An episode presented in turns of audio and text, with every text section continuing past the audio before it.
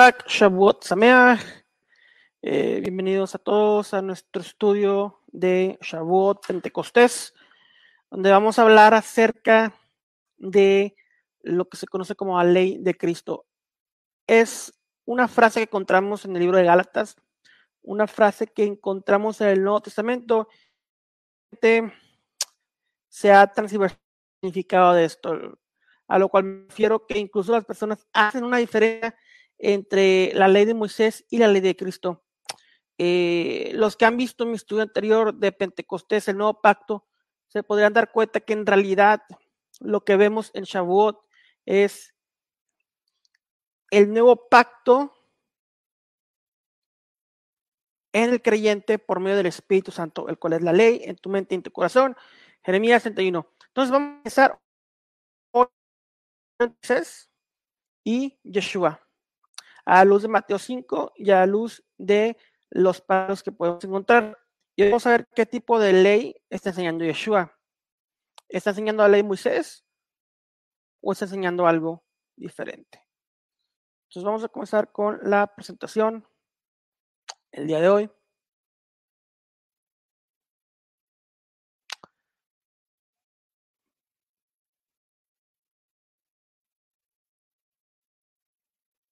La Torah del Mesías. Los cristianos a veces enseñan a reemplazar la Torah de Moisés con la Torah de Cristo. Por el contrario, la Torah del Mesías no es una Torah diferente o un reemplazo de la Torah de Moisés. Más bien, presentó una nueva priorización de la Torah bajo el principio del maestro de que todos los mandamientos dependen de los dos mayores mandamientos, el amor a Dios y el amor al prójimo. Yahapta et Adonai Elojeja. En Mateo 22, del 37 al 40, leemos eh, esto. Amarás al Señor tu Dios con todo tu corazón y con toda tu alma y con toda tu mente. Ese es el gran y primer mandamiento. Y el segundo es semejante, amarás a tu prójimo como a ti mismo. De estos dos mandamientos dependen toda la Torah y los profetas. El Shema de Deuteronomio 6. Esto lo vemos en Marcos. El Shema, cuando Yeshua dice Shema Israel, como un judío observante recitando el Shema. El amor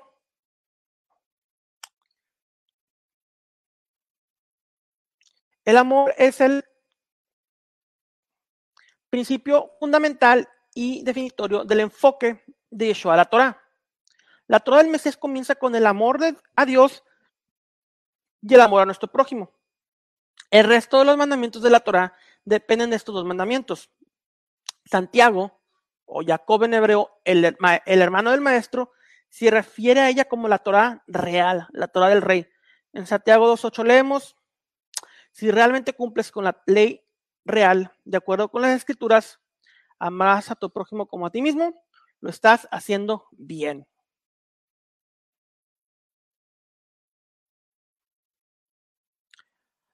La Torah del Mesías es una frase encontrada solo una vez en el Nuevo Testamento, como menciono. Esta, frase también aparece en el Midrash Rabá de Eclesiastes o Kohelet Rabá en hebreo 11.8, donde dice, la Torah que una persona aprende en este mundo es vanidad en comparación con la Torah del Mesías. Los rabinos enseñaron que la Torah continuaría existiendo en el mundo venidero. Eclesiastes Rabá 2.1. Aunque algunos de los rabinos tenían la opinión que habría innovación en la era mesiánica. Y esto lo vemos de acuerdo a Génesis Rabá 98.9 y Levíticos Rabá, Levítico Rabá 9.7. Esta es fuente, junto con otras fuentes judías, de la noción de que el Mesías alterará la Torah. En Hechos 6, 13 al 14 leemos, donde Esteban fue acusado de decir que Yeshua cambiaría las costumbres que Moisés les dio. En defensa, Esteban no dijo que Yeshua cambiaría la Torah o que estaría abolida, pero la santificó y acusó a sus adversarios de desobedecerla. Entonces vemos por todo el libro de Hechos que los discípulos, los apóstoles, los discípulos de Yeshua continúan observando la Torah, incluso yendo al templo a ofrecer sacrificios como Pablo, a oración, a, Shaharit, a los tres servicios del, de rezo o de sacrificios en ese entonces, continúan siendo judíos observantes. La Torah de Moisés y la Torah del Mesías son uno mismo. Se le llama la Torah perfecta que da libertad, Santiago 1.25 y 2.12. Se le llama la Torah del reino. Santiago 2.8. Toda la ley se resume en un solo mandamiento, amarás a tu prójimo como a ti mismo. Gálatas 5.14. Y la Torah está escrita en los corazones por el nuevo pacto. Es la misma Torah que Torah recibió y promulgó. Como menciono, si no han visto el estudio de Pentecostés, el nuevo pacto, les recomiendo verlo para tener una mayor, mayor profundización de lo que significa el nuevo pacto en Yeshua. Los cambios aparentes no son abrogaciones, sino aplicaciones de la Torah eterna a una nueva situación histórica resultante de la primera venida del Mesías. El requisito central de la Torah permanece sin cambios.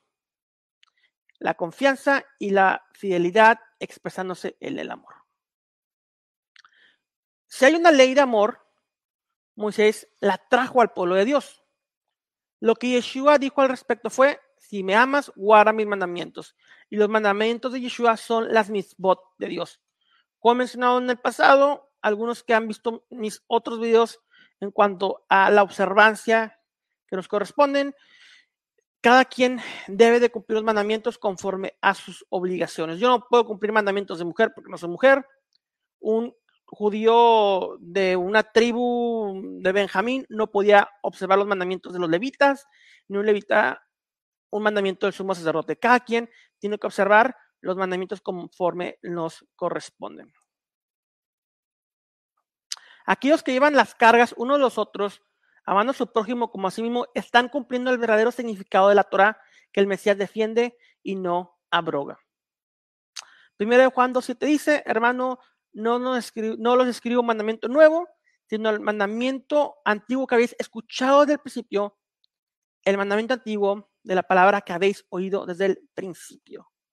No es ningún mandamiento nuevo lo que vemos, sino que es lo mismo que Moisés enseñó a Bené Israel. Ahora, vamos a ver cómo es que Yeshua se compara con Moisés. Yeshua es conocido como el profeta como Moshe Rabenu. Deuteronomio 18:15 vemos la profecía acerca de este profeta prometido, donde dice, un profeta de en medio de ti de tus hermanos como yo, te levantará el Señor tu Dios. A él oirán. Entonces, hay una promesa al pueblo de Israel donde Dios les dice, levantaré un profeta como Moisés. A él tienen que escuchar. En Hechos 3, 20 al 22 leemos. Y él envió a Yeshua, el Mashiach, designado de antemano para ustedes. A él el cielo debe recibir hasta el día de la restauración de todas las cosas acerca de lo cual Dios habló por la boca de sus santos profetas desde tiempos antiguos. Moisés dijo, el Señor Dios les levantará a ustedes un profeta como yo de entre sus hermanos. A él prestarán atención en cuanto les diga. Deuteronomio 18, siendo citado dentro de Hechos 3, del 20 a 22, y haciendo referencia a Yeshua. Yeshua siendo este profeta prometido como Moisés. Entonces vamos a ver algunas comparaciones, algunos paralelos entre Yeshua y Moshe. Éxodo 1.22, entonces Faraón mandó a todo su pueblo diciendo, echad del río todo hijo que naciere y toda hija reservada a la vida. Mateo 2.13, y partidos ellos, he aquí el ángel del Señor aparece en sueños a José diciendo, levántate y toma al niño y a su madre y huye, y huye a Egipto y se allá hasta que yo lo diga, porque ha de acontecer que Herodes busque matar al niño, lo que se conoce como la matanza de los inocentes. Cuando Moisés nació, hubo una matanza de niños. Cuando Yeshua nació, hubo una matanza de niños. Eh, Éxodo 2, 71 a 33 hizo llamar a Moisés y a Aarón de noche y les dijo, salid en medio de mi pueblo ustedes, los hijos de Israel, e id y servid al Señor, como habéis dicho, toma bien sus ovejas y sus vacas, como habéis dicho, e idos y bendecirme también a mí. Y los egipcios apremiaban al pueblo, dándose prisa a echaros de la tierra, porque decían, todos somos muertos. Mateo 2 del 14 al 15. Y despertando tomó al niño a su madre noche y se fue a Egipto y estuvo ya hasta la muerte de Herodes para que se cumpliera lo que fue dicho por el Señor, por el profeta que dijo, de Egipto llamé a mi hijo. Entonces vemos que Israel se va a Egipto Yeshua se va también a Egipto. Deuteronomio 34, 10 al 11. Las señales y prodigios que hizo Moisés, igual en Hechos 2.22 las señales que Dios hizo por medio de vosotros, como también ustedes saben, por medio de Yeshua. Éxodo 3, 18, 13. Moisés juzga al pueblo y en Juan 5, 22, 23, toda autoridad para juzgar se le dio al Hijo. Entonces vamos a llegar al inicio de lo que vamos a estudiar esta noche. Entendiendo que Yeshua es el profeta prometido como Moisés, que Yeshua viene a entregar la ley, así como Moisés la dio, vamos a ver lo siguiente. Mateo 5.1. Cuando Yeshua vio las multitudes, subió al monte y después de sentarse sus discípulos se acercaban a él. Éxodo 24.15. Entonces Moisés subió al monte y la nube cubrió el monte. Moisés sube, sube Moisés al monte Sinaí y Yeshua sube, sube al monte que se conoce como el monte de las bienaventuranzas. Entonces, los dos están en un monte. Moisés entregando la ley en piedra, Yeshua entregando la ley del nuevo pacto en los corazones y en la mente desde un monte. Algo interesante también que me di cuenta al momento de redactar ese estudio. Vamos a estudiar Mateo 5, la ley de Mesías a través de Mateo 5. ¿Cuántos libros tiene la ley de Moisés? Cinco libros. Mateo capítulo 5. Un paralelo que se me hizo interesante. Mateo 5, 17 al 20. No piensen que he venido a poner fin a la ley de los profetas. No he venido para poner fin, sino para cumplir. Entonces, comúnmente se nos ha enseñado que Yeshua o que Jesucristo vino a terminar con la ley. Pero Yeshua aquí mismo Mateo 5, 17 está diciendo, no viene a poner fin, sino para cumplir. Esta palabra que puse yo aquí en rojo es la palabra cumplir en griego, la cual se lee como pleru y significa elevar. Pleru significa elevar. Otra traducción de Mateo 5, 17 sería, no piensen que venido a poner fin a la ley de los profetas, no he venido para poner fin, sino para elevar la ley de los profetas. Y vamos a ver qué es lo que hace a continuación Yeshua en cuanto a la elevanza, al, a conforme cómo eleva la ley. Vemos a Yeshua usar una frase en Mateo 5. Los rabinos judíos usaban la frase, han oído que fue dicho, pero yo digo, para referirse a algo. Piensan que eso significa esto, pero en realidad significa esto otro. Entonces, la frase que Yeshua usa aquí en Mateo 5 es una frase común muy judía. Matar ira. Mateo 5:21. Ustedes han oído que se dijo a los antepasados, no matarás. Y cualquiera que cometa homicidio será culpable ante la corte uno de los diez mandamientos. Yeshua enseñando un rabino judío que es el Mesías, Yeshua, enseñando la ley a sus discípulos. Ese es un comentario directo sobre el sexto mandamiento que en realidad está en contra de asesinar y no de matar. Cuando él dice, pero yo les digo, él no está cancelando el mandamiento, ya que el asesinato sigue siendo pecado y traerá juicio. Más bien está mostrando que además de seguir la letra de los mandamientos, uno debe ir más allá de los requisitos mínimos a medida que crecemos en nuestra relación con Dios. Entonces, si interpretáramos Mateo 5, 17 de la forma que tradicionalmente lo están enseñando, en la cual dice que Yeshua viene a abolir la ley, al cumplirla, estaremos contradiciendo sus siguientes palabras cuando empieza a enseñar la ley.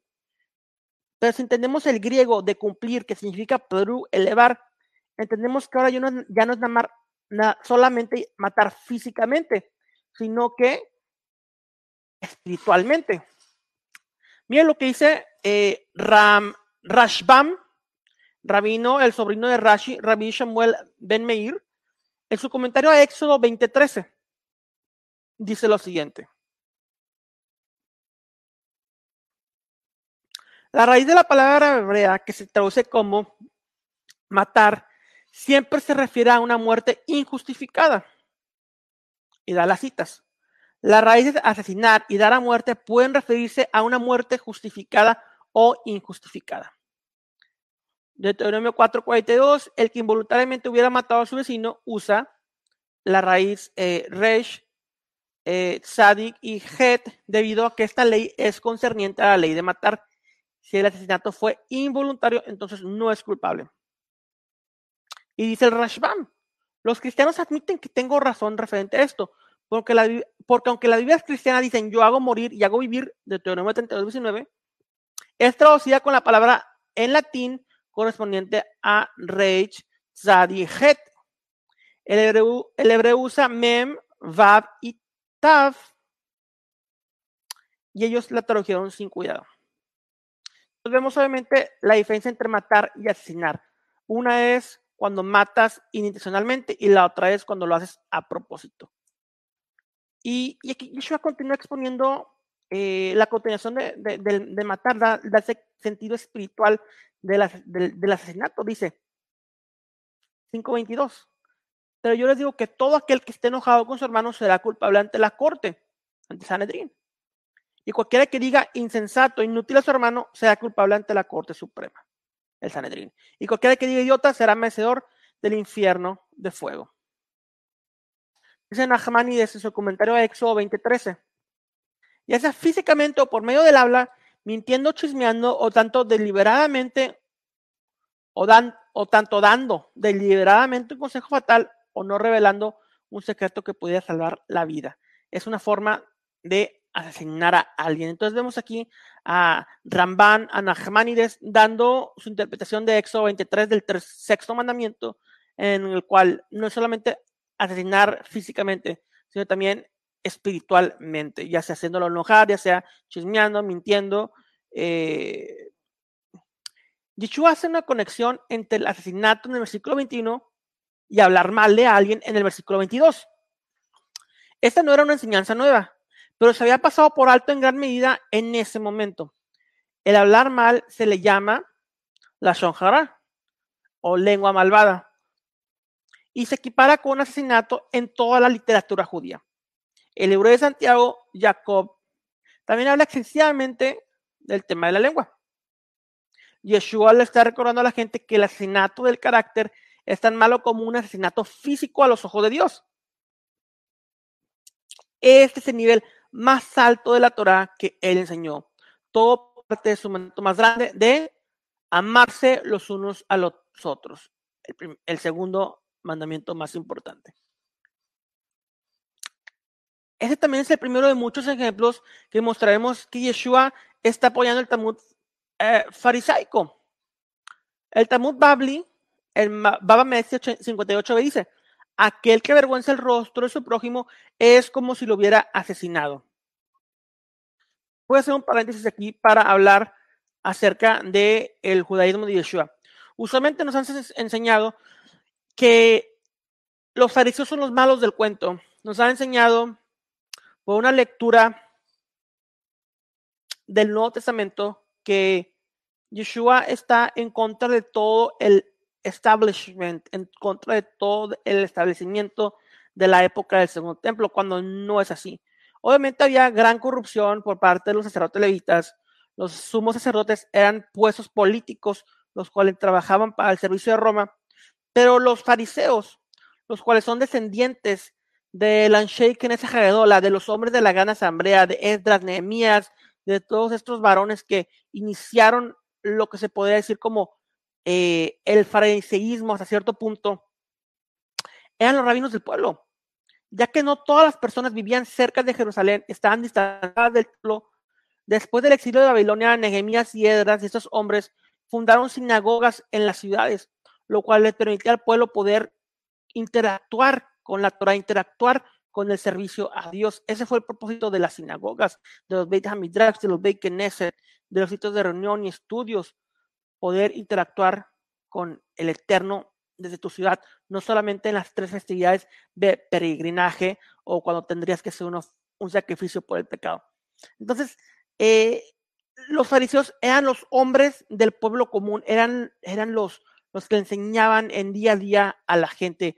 Eh, eh, habían diferentes escuelas de fariseísmo, no solamente lo que leemos en el Nuevo Testamento. Lo que vemos en el Nuevo Testamento es un debate interno, familiar de Yeshua con otros fariseos. Algo interesante, que solamente a los fariseos se les llamaba rabino. A Yeshua se le llama rabino en el Nuevo Testamento.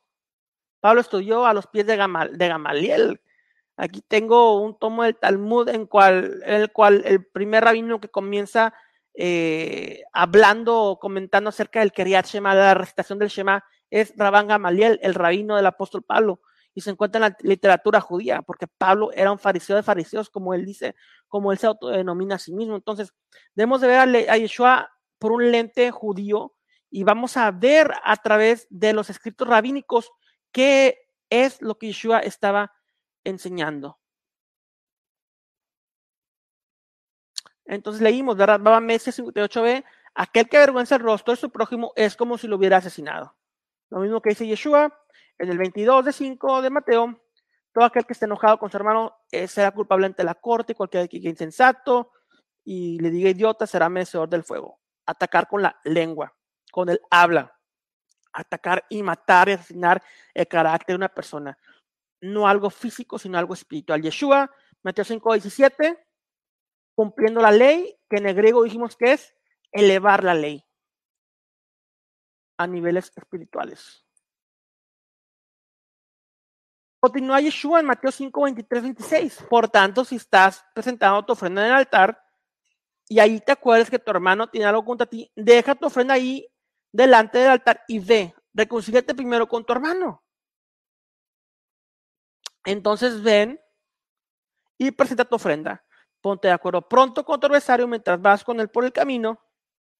No sé que tu adversario te entregue al juez y el juez a la guardia y se has echado en la cárcel. En verdad te digo que no saldrás de ahí hasta que hayas pagado el último centavo.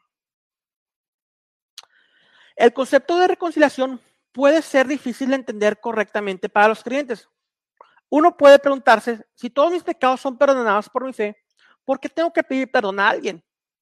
Una pregunta diferente, pero relacionada podría ser, si Dios no puede soportar el pecado, porque cada vez que una persona quebranta un mandamiento, un rayo no desciende del cielo y lo golpea, lo destruye, lo mata.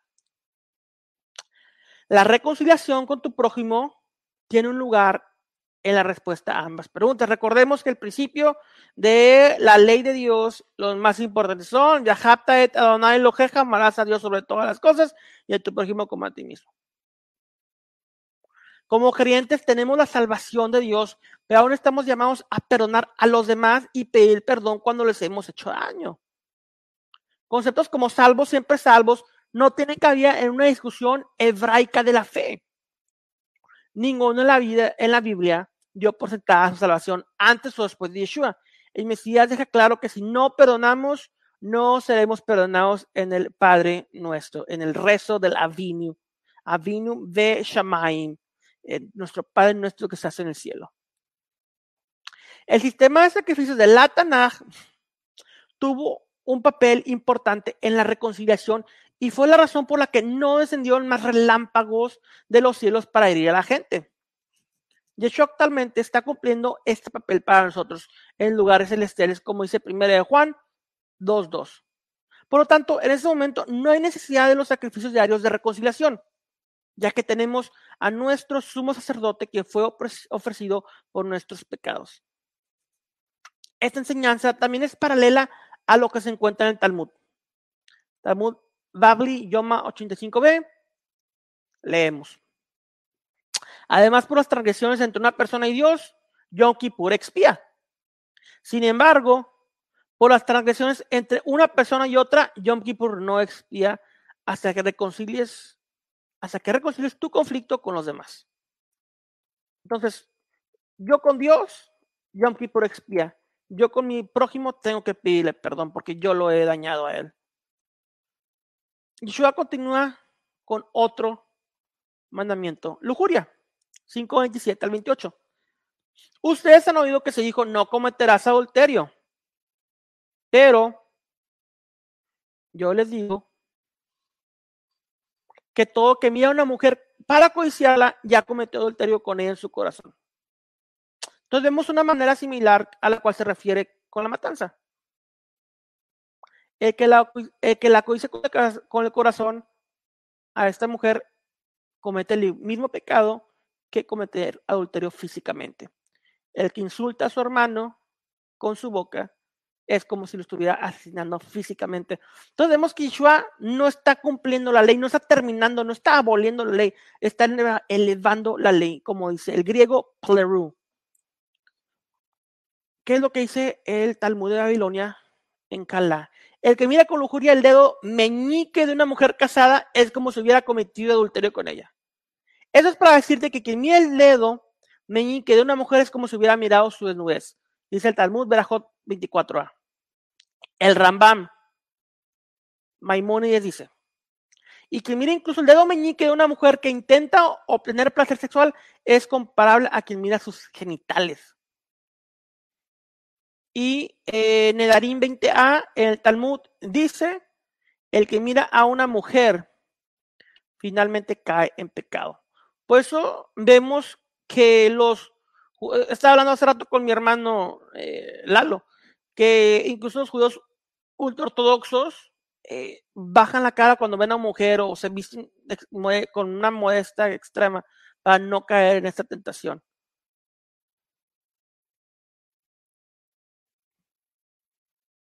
Mateo 5, 29 al 30, si tu ojo derecho te hace pecar, arráncalo y tíralo, porque te es mejor que se pierda uno de tus miembros y no que todo tu cuerpo sea arrojado al infierno.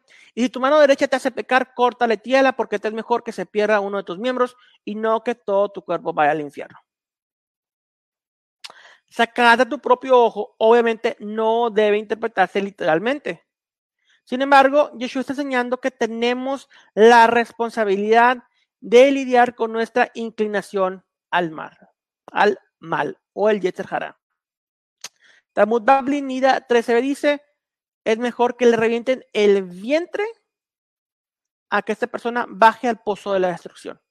Entonces vemos que el Talmud dice es mejor que tú pierdas una parte de tu cuerpo a que te vayas al infierno.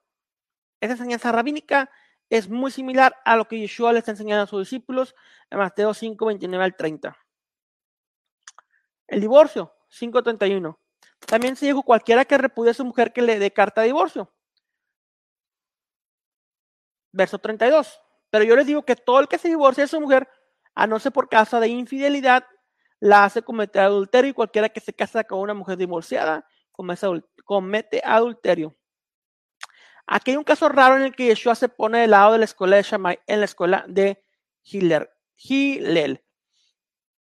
¿A qué me refiero con esto? Como estaba hablando hace rato en el paréntesis que hicimos, existían diferentes escuelas de interpretación rabínica.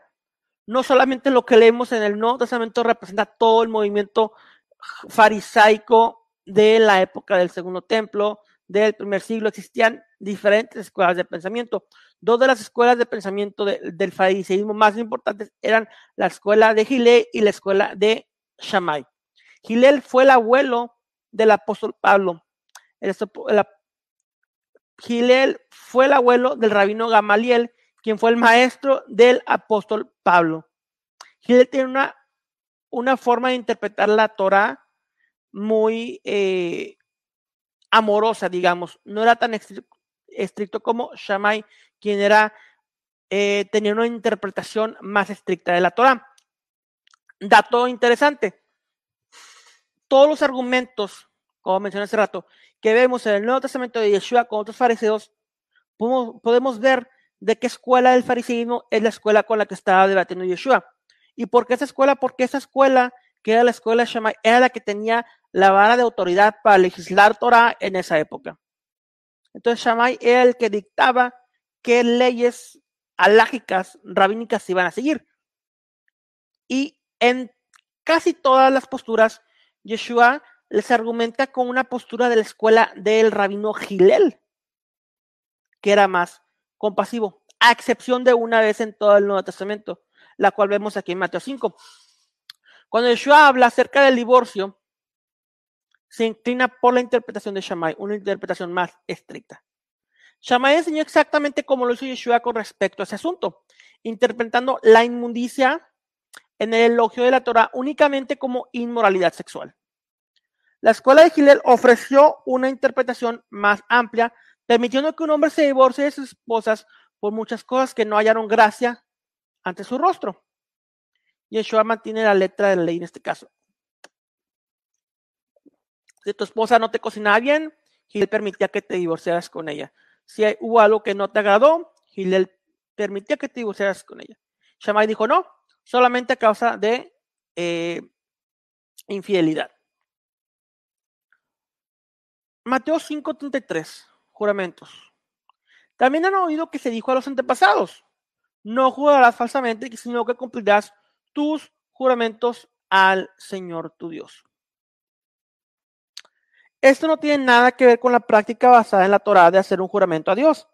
Más bien se trata de la práctica de invocar el nombre de Dios o cualquier parte de la creación de Dios en juramentos comunes, es decir, tomar el nombre de Dios en vano.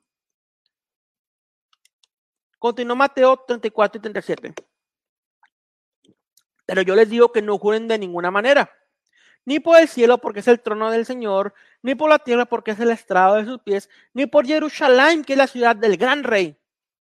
Ni jurarás por tu cabeza porque no puedes ser blanco o negro ni un solo cabello. Antes bien, sea hablar de ustedes sí, sí o no, no, porque lo que es de más de esto procede del mal, del maligno. ¿Qué vemos en el Talmud? Baba Metzia, 49a, tú sí debes ser justo y tú no debes ser justo. Eh, Abaye dijo, eso significa que uno debe de hablar una cosa con la boca y otra con el corazón. Baba Batra 49, un sí justo es un sí, un no justo es un no. Shabuot 38b al 39a, blanco o negro. Que tú sí sea un sí, que tú no sea un no. Es una enseñanza que vemos en el Talmud. También debemos tener en cuenta que los esenios también se aseguraron de no tomar juramentos distintos al que alguien tomó para ingresar a su hermandad. Aquí tenemos un caso en el que los esenios y los fariseos están de acuerdo. En Mateo 5, 38, 39 vemos la ley que se conoce como la ley del talión.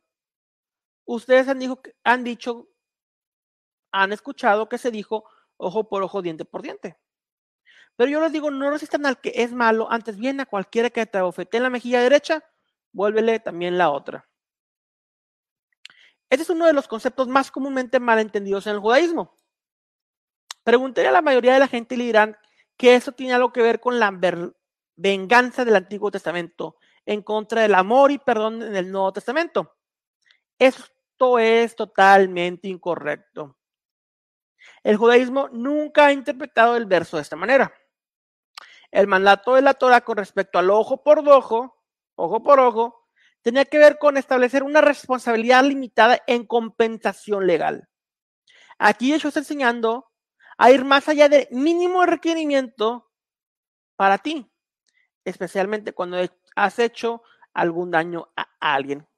¿Qué vemos en el Talmud? Babakam 84a, Rabbi Shimon Bar Yochai dijo, Rashbi dijo, ojo por ojo, eso significa compensación monetaria.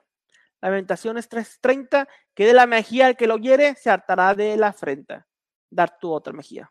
Y Julín, eh, 89 sufre el primer golpe, sufre el primer golpe y pon la otra mejilla también, y él ciertamente no te golpeará de nuevo.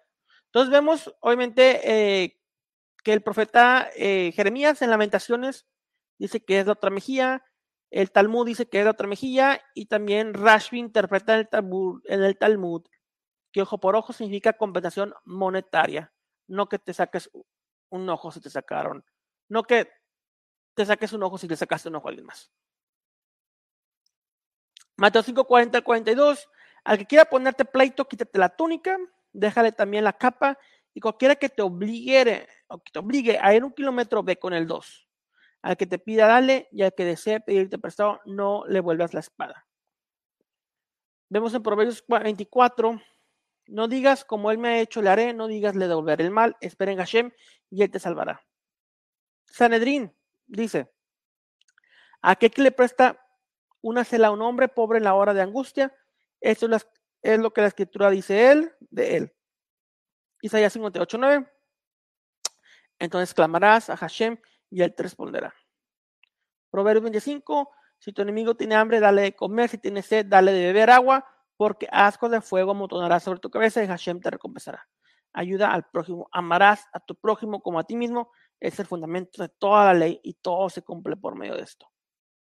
El 43. Ustedes han oído decir, amarás a tu prójimo y odiarás a tu enemigo. Esto lo vemos, amar a tu prójimo en Levíticos 19.8 y también los esenios en el Talmud hablan al respecto. Pero odiar a tu prójimo no tiene récord bíblico. Solamente dice, ama a tu prójimo como a ti mismo. Erran en creer que la Torah solo manda amar a su prójimo y no a su enemigo. Entonces, lo que decían algunos rabinos era que, como Levíticos 19 dice, ama a tu prójimo, a la persona cercana a ti, te permitía odiar a tu enemigo. Yoshua le dice que amen a sus enemigos porque la escritura dice, no te regocijes cuando caiga tu enemigo y no se alegre tu corazón cuando tropece. Proverbios 24, 17. 5.44, pero yo les digo, amen a sus enemigos y oren por los que los persiguen.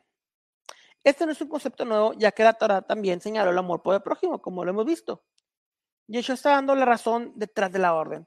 Talmud Babli, en Yoma 23a, Gitin 36b y en Shabbat 88b. Vemos a quienes son insultados, pero no devuelven el insulto, que se oyen reprochar y no responden, lo que sirven por amor y se regocijan en su aflicción. De está escrito en la escritura, los que aman a Dios son como la salida del sol en su fuerza. El dice, Rab Meir oró para que los malvados que lo irritaban murieran. Su esposa Beruria le dijo, ¿qué te hace pensar que una oración como esa es permisible? En cambio, debes orar por ellos para que se arrepientan y entonces no habrán más malvados. Berrajot 10a. Una historia que relata una enseñanza de Rabbi Michal. Rabbi Michal dijo, dio este mandamiento a sus hijos. Orar por sus enemigos para que todo les vaya bien. Y si piensas que esto no es servir a Dios, puedes estar seguro que más que todas las oraciones, esto es de hecho el servicio de Dios. Cuentos de los, de los Hasidim, primeros maestros. Isaías 50, del 6 al 7. Ofrecí mi espalda a los que me harían y mis mejillas a los que me arrancaban la barba. No me escondí mi rostro de injurias y salivazos. El Señor mi Dios me ayuda, por eso no soy humillado. Por eso he puesto mi rostro como pedernal y sé que no seré avergonzado. Pablo dice en Romanos 12, del 14 al 21. Bendigan a los que los persiguen, bendecir y no maldigáis. No pagues a nadie mal por mal, respetar lo que es honorable a la vista de todos los hombres. Si es posible, en cuanto de ustedes dependa, estar siempre en paz con los hombres. Amados, no busquéis venganza con, con vosotros mismos, sino dad lugar a la ira de Dios. Porque escrito está, ni es la venganza, yo pagaré, dice el Señor. Por lo tanto, si tu enemigo tiene hambre, dale de comer, si tiene sed, dale de beber, porque al hacerlo, asco de fuego amontonará sobre tu cabeza. No te dejes vencer por el mal, sino vence el mal con bien. Y Pablo repitiendo la enseñanza del Mesías. Continúa Yeshua en Mateo 5:45. Para que ustedes sean hijos de su Padre que está en los cielos, porque Él salir el sol sobre malos y buenos y llover sobre justos e injustos. E injustos. Hay momentos en que parece que los, que los impíos prosperarán y los justos sufren. Como tal, ya a la luz de todos los comentarios anteriores sobre la Torah, Yeshua recuerda a su audiencia que nuestra recompensa no está en esta tierra, sino en el cielo. Busca hacer tesoros celestiales. Tanit te dice en el Talmud, Rabia Bajo dijo, el día en que deja de llover es mayor que el día de la resurrección de los muertos, porque la resurrección de los muertos es solo para los justos, mientras que la lluvia es tanto para los justos como para los malvados.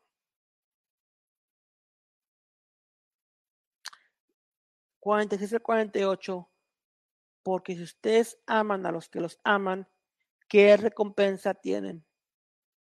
¿No hacen también lo mismo, lo mismo los recaudadores de impuestos?